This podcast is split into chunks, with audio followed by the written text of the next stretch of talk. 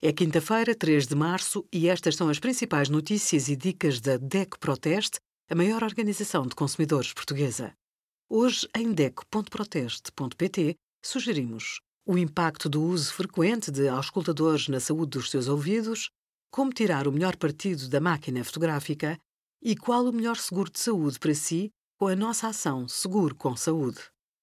Há aplicações móveis gratuitas que medem com rigor a atividade física e garantem a segurança e a privacidade dos dados. Nos últimos anos, têm surgido dispositivos que medem o número de passos, a velocidade ou ritmo cardíaco e de sono.